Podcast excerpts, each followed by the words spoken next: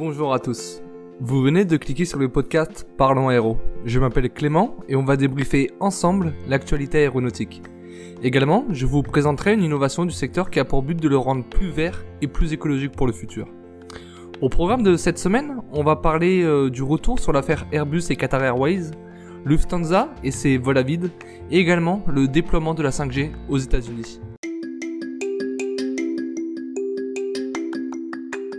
Première actualité de cette semaine et on va parler de Lufthansa et de ses possibles 18 000 vols à vide. Vous en avez certainement entendu parler, Lufthansa a annoncé devoir réaliser des milliers de vols sans passagers afin de garder ses slots dans ses différents hubs. Beaucoup se sont indignés de cette mesure, mais que se cache-t-il derrière cette actualité? On va décrypter ensemble ce très gros coup de communication. Reprenons donc la problématique. Tout d'abord, qu'est-ce qu'un slot pour une compagnie aérienne? Il s'agit d'un créneau qui leur permet d'atterrir ou de décoller dans un aéroport donné. Par exemple, à Orly, il y a environ 150 000 slots. Ces slots sont attribués deux fois par an aux compagnies.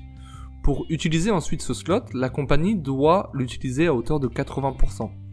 Prenons un exemple facile, si la compagnie décide d'opérer 10 vols, elle doit au moins réaliser 8. Cependant, suite au Covid et à la baisse importante du trafic aérien, la Commission européenne avait décidé d'abaisser ce quota de 80% à 0% afin d'aider les compagnies aériennes financièrement et également afin de ne pas les forcer à voler à vide. Ce quota aujourd'hui remonte à 50% progressivement et est en discussion pour remonter à la normale, c'est-à-dire à hauteur de 80%. Passons désormais à la compagnie Lufthansa.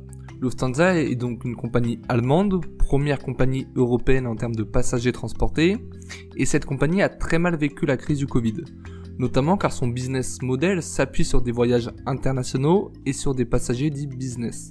Et tout cela s'est brusquement arrêté ou très ralenti pendant euh, la crise du Covid à cause de la fermeture des frontières et le télétravail. Lufthansa avait obtenu en 2020 une enveloppe de 9 milliards d'euros, impliquant notamment une entrée au capital du gouvernement allemand. Lufthansa a donc licencié beaucoup d'employés, de l'ordre de 20% dans le monde, et également réalisé une levée de fonds pour essayer de retrouver au plus vite un niveau de rentabilité correct. Avec cette contextualisation qui me semblait vraiment importante pour comprendre le sujet, que ce soit du côté des slots et de leur organisation, ou aussi du côté de Lufthansa. Passons maintenant au sujet de ces 18 000 vols à vide. Comme énoncé, les discussions sont entamées pour remonter le taux d'utilisation des slots à 80%, et Lufthansa, pour impacter ces négociations et faire bouger euh, les lignes avec l'implication de l'opinion publique, qui est un facteur très important, a décidé de faire ce gros coup de communication. Mais lorsque l'on regarde bien le sujet, et beaucoup de journaux l'ont démenti euh, dans les jours qui ont suivi le communiqué de Lufthansa, pour le moment, rien n'oblige la compagnie à réaliser ses vols à vide.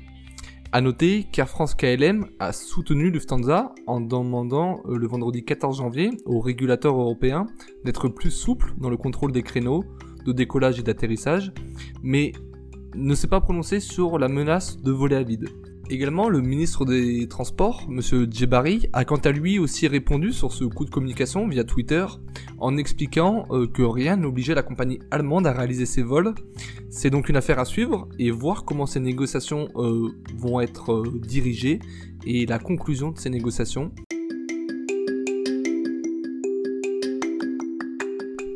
Passons désormais à la deuxième actualité de cette semaine et le combat désormais public entre Airbus et Qatar Airways. Petit rappel de mon podcast d'il y a deux semaines, Qatar Airways demande à Airbus une compensation financière pour la peinture de leur A350 qui se détériore et a porté l'affaire face au tribunal. La réponse d'Airbus a eu lieu cette semaine et ne s'est pas fait tarder, avec l'annonce de l'annulation de la commande des 50 A321. Commande estimée à plus de 6 milliards d'euros. Généralement, ce sont les compagnies aériennes qui se battent pour annuler les commandes car les finances ne suivent pas. Mais aujourd'hui, on vit une situation assez inédite et assez inexplicable, puisque c'est Airbus, vendeur, qui fait la croix sur un très gros contrat, un peu pour montrer la force du groupe face aux accusations du groupe Qatar Airways. Si on décrypte maintenant cette annulation, c'est assez fou, et je crois que ce n'est jamais vu euh, dans l'actualité récente aéronautique. En position de force grâce à son carnet de commandes bien fourni et grâce au duopole sur le marché des constructeurs aéronautiques, Airbus peut se permettre aujourd'hui de rompre des contrats de plusieurs milliards d'euros pour faire pression.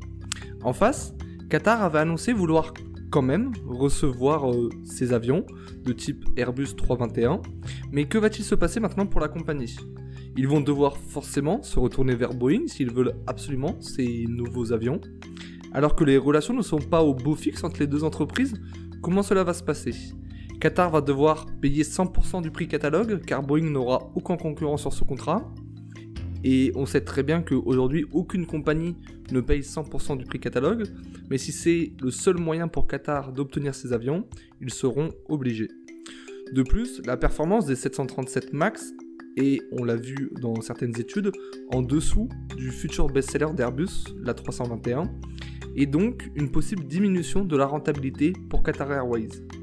Dans tous les cas, c'est impressionnant, c'est vraiment un coup médiatique et il a vraiment fonctionné et ça a beaucoup fait parler ces deux dernières semaines dans l'actualité aéronautique. Dans cette guerre des nerfs entre Qatar et Airbus, Qatar a récemment également publié de son côté une vidéo où elle montre la détérioration de la peinture de ses Airbus A350. Une première audience devant la Haute Cour de justice à Londres s'est tenue jeudi dernier, où chaque partie a présenté ses éléments du dossier, et une prochaine audience devrait avoir lieu courant avril 2022. Troisième et dernière actualité de ce podcast, on va parler de nouvelles technologies avec l'arrivée de la 5G aux États-Unis. On en a beaucoup entendu parler dans la presse, de son déploiement, l'impact sur l'aérien, etc. Mais où en est-elle vraiment? Est-elle déployée? Quel est son impact sur l'aérien? On répond à toutes ces questions maintenant. Initialement prévu dès le début du mois de janvier, le lancement de la 5G aux États-Unis est encore une fois reporté. Les opérateurs de téléphones mobiles AT&T et Verizon vont finalement retarder temporairement le déploiement de la 5G autour de certains aéroports afin d'éviter, je cite, le potentiel chaos craint par les acteurs du transport aérien.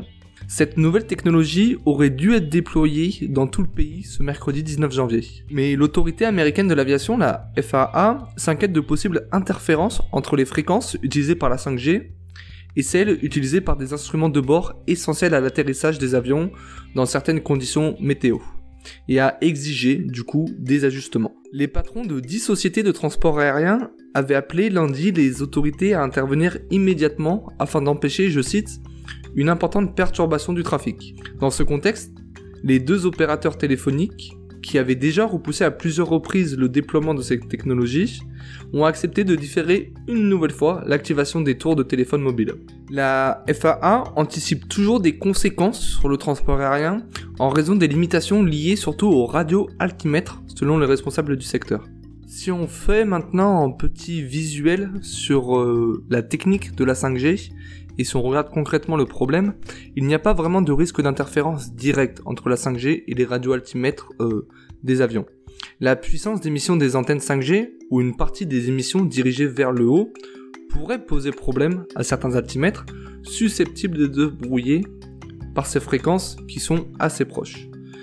Euh, pour la présidente de l'agence américaine en charge des télécoms, qui s'appelle Jessica Rosenworcel, le déploiement de la 5G peut coexister en toute sécurité avec les technologies de l'aéronautique. Il est maintenant essentiel que la FAA termine son évaluation au plus vite et résolve toutes les préoccupations encore en suspens euh, avec une certaine rapidité pour ne pas ralentir une nouvelle fois le déploiement de la 5G. A noter que si on fait le parallèle avec la France et l'Europe, nous sommes beaucoup moins impactés par ce déploiement de la 5G, c'est pour cela qu'on en entend moins parler dans les médias, du fait de certaines différences euh, techniques entre les altimètres français, européens et américains, et également la France et l'Europe a fait preuve d'une meilleure anticipation de différents problèmes possibles et avait mis en place les actions correctives beaucoup plus tôt que les États-Unis. Et voilà, c'était tout pour ce podcast numéro 2 de la saison 2 de ce 26 janvier 2022. Il n'y a effectivement pas de partie innovation cette semaine parce qu'il n'y a ne peut pas avoir des innovations euh, toutes les deux semaines dans l'aéronautique, même si elles sont nombreuses. Donc voilà, on se retrouve dans deux semaines pour le prochain podcast. Vous pouvez me suivre sur mes différents réseaux sociaux, comme euh, Instagram, avec le nom Parlons Aéro by Clément. Je vous dis à bientôt, portez-vous bien, et bien sûr, Parlons héros.